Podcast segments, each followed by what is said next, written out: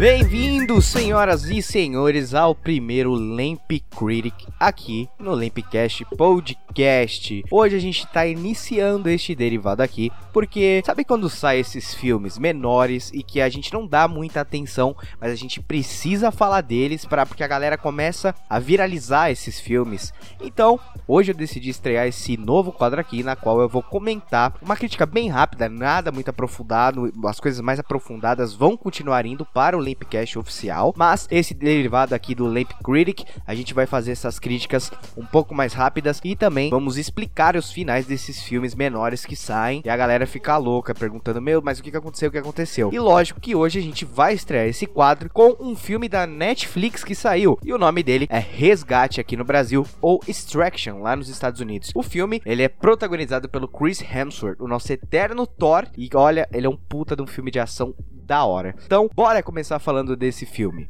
Cara, o Extraction ou Resgate é o novo filme de ação da Netflix que ele é estrelado pelo Chris Hemsworth, como eu já falei, e ele chega literalmente com os dois pés na porta. Em meio a essa pandemia do coronavírus, o filme é uma grande surpresa e ele funciona com ótimas cenas de ação e um roteiro levemente afiado que faz com que o espectador venha a pensar, o que é um caso raro se tratando de filmes de ação. A história ela conta a vida do Tyler, que é o Chris Hemsworth, que é um mercenário que é contratado para resgatar o filho de um chefe do tráfico indiano que é mantido refém na cidade de Dar Dahak, Cidade essa que funciona como um personagem no filme. Ele é ambientado em Bangladesh e a cidade funciona muito como um artefato para os personagens transitarem e interagirem. Talvez uma das coisas mais impressionantes aqui seja o bom uso do set escolhido para o filme, tendo em vista que Bangladesh é um país com cidades extremamente apertadas e claustrofóbicas. Assim, o personagem precisa usar os artefatos que estão ao seu redor para que as situações presentes possam ser resolvidas de formas orgânicas. Isso, é claro, compõe muito bem todas as cenas de ação. Essas cenas na qual eles estão no meio da ação e eles usam artefatos da cidade, como por exemplo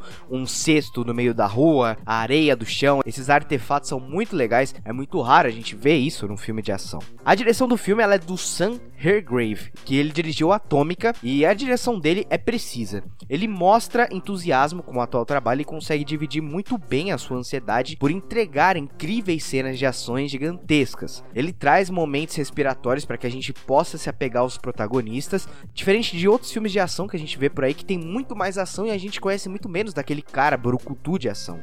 Por mais que ela não seja o começo de uma nova franquia de ação, que para quem assistiu o filme sabe que o personagem ele morre no final, o personagem principal do Chris Hemsworth, mas ela funcionaria muito bem como uma grande franquia de ação, porque aqui tudo em volta do filme é muito bem construído.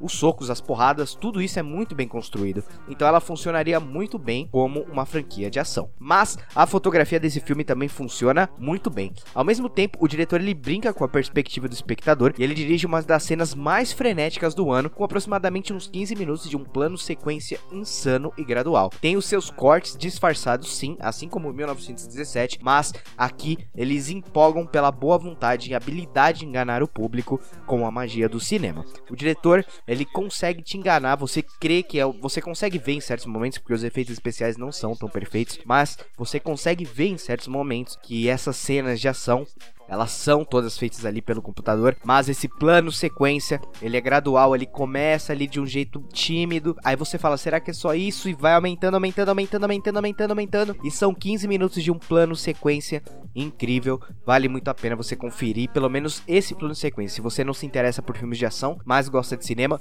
assista esse plano sequência aí, já deve ter no YouTube. Vale muito a pena. Mas aqui o diretor também mistura influentes filmes de ação em sua trama. A gente tem muito do John Wick aqui. É evidente que muitos filmes de ação hoje em dia se inspiraram na franquia do Keanu Reeves para compor as suas cenas impactantes. Mas em Resgate, essa coreografia nua e crua está mais brutal do que nunca. Momentos em que acreditamos que os socos ou tiros trocados são reais. E em muitos filmes chega a ser comum o quanto a gente desacredita da veracidade ou da recuperação que o personagem tem numa cena de ação. Agora aqui em Resgate a gente consegue torcer e acreditar que, por exemplo, aquele machucado que ele sentiu não é tão profundo, você consegue lidar com isso. Diferente de outros filmes de ação que a gente olha e fala, putz, esse cara aí levou uma porrada monstruosa e ainda tá de pé. Mas claro, isso aqui em Resgate só é devido ao toque de realidade que o diretor conseguiu transparecer com suas cenas de ação de uma forma muito, muito magnífica. Já o Chris Hemsworth ajuda muito a composição desse mundo e ele se mostra um excelente ator. Ele é versátil para qualquer tipo de filme, desde as comédias como Thor Ragnarok e Os Caça-Fantasmas, aos filmes mais adultos e violentos como Resgate e, lógico, aos filmes dramáticos como o filme lá do Mob Dick, em que ele perdeu não sei quantos quilos, ficou mega magro, então ele é um ator muito talentoso, muito versátil, mas aqui ele se encontra no ápice da sua carreira, ele tá meio que naquela vibe do Arnold Schwarzenegger e do Sylvester Stallone, ele se mostra um burucutu forte e ele tem essa presença que cativa. A gente já conhece o ator, a gente já gosta dele, mas aqui vem dele fazer um papel um pouco mais sério com os palavrões envolto, é muito legal. E não é só este ator do universo da Marvel que está presente nesse filme, porque o roteiro, ele foi escrito pelo Joe Russo, o mesmo diretor e roteirista de Vingadores Guerra Infinita e Vingadores Ultimato. O roteiro dele também tem um papel muito importante dentro do filme, colocando os personagens em lugares precisos e presos em situações incontroláveis que fazem com que o espectador sinta o medo da perca. Afinal de contas, a vitória só é satisfatória quando o esforço é grande. E olha, o esforço aqui é muito grande. Mesmo assim, o Joe consegue entregar um certo tom artístico e seu roteiro, falando sobre depressão de uma forma sensível e ambígua, o que vai levar muitos espectadores a ficarem com uma pulga atrás da orelha. E para quem assistiu sabe que eu tô falando daquele final incrível. A minha consideração final é que com ótimas cenas de ação e uma incrível atuação do Chris Hemsworth, Resgate ele consegue se consagrar como um dos melhores filmes de ação da Netflix e um enorme presente pra gente desfrutar nesses tempos de quarentena. Então, eu vou dar uma nota 8.5 pelo filme. Eu achei ele muito bom. Infelizmente, ele tem uma barriguinha ali no meio, uns diálogos que eles são um pouco exagerados, uns diálogos meio previsíveis, mas mesmo assim, isso não tira a grandiosidade e excelência desse filme. E agora, vamos comentar um pouco do final desse filme porque ele fica muito aberto à interpretação e eu vou dar duas interpretações que eu pude tirar desse filme. Para quem não sabe, no final o personagem do Chris Hemsworth ele morre e durante todo o filme a gente tem ele conversando com o garoto ali na qual ele resgata, na, qual ele conversa sobre como o filho dele morreu e como ele estava deprimido, não sabendo lidar com isso, tanto que ele era alcoólatra. A gente vê isso, ele tomava remédios toda hora, ele bebia sempre que ele podia, então ele tinha assim uma certa depressão pela morte do filho dele. Em certo momento, o garoto, ele fala para ele que a gente não se afoga quando a gente cai no rio, e sim quando a gente entra e fica embaixo do oceano para sempre. E quando Chris Hemsworth morre no final do filme levando um tiro, ele se joga lá no mar, e aí a gente vê ele morrendo. No final, a gente vê as resoluções que a trama levou, e no final a gente vê o menino que ele salvou pulando na água e quando ele levanta, ele vê o Chris Hemsworth do lado de fora. E isso deixa a pulga atrás na orelha, porque afinal de contas ele morreu ou não morreu? Bom, a minha interpretação é que na verdade o menino, depois de toda aquela situação traumática em que ele passou, ele acabou tendo depressão. Então por isso que ele via a imagem do Chris Hemsworth, porque ele era um símbolo para ele daquela tristeza, porque o Chris Hemsworth estava triste com uma situação e ele estava traumatizado com a morte do filho. E o menino também, ele estava triste pela morte do Chris Hemsworth e pela morte do ajudante do pai dele, e ele também estava traumatizado pela morte do Chris Hemsworth e pela situação que ele havia passado. Então, eu acho que a representação da imagem do Chris Hemsworth no final quando ele levanta da piscina e olha para ele é que ele realmente estava com depressão após todos os eventos que ele sofreu.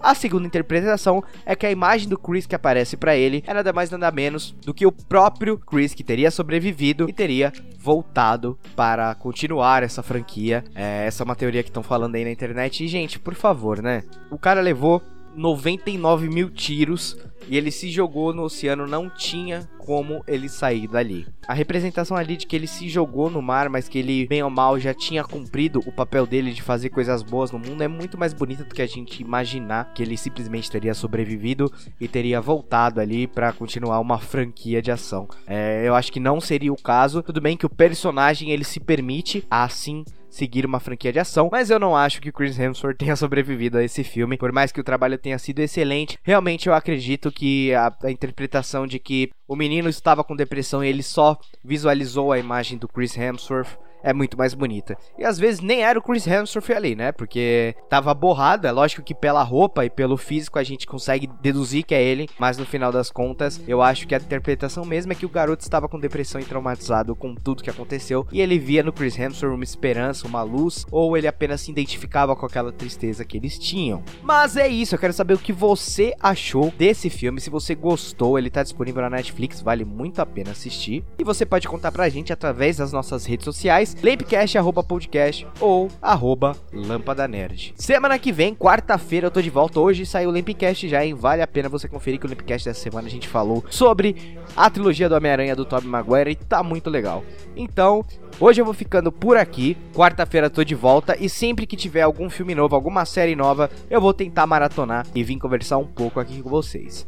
Então, um abraço e alright, alright, alright. Dance, dance,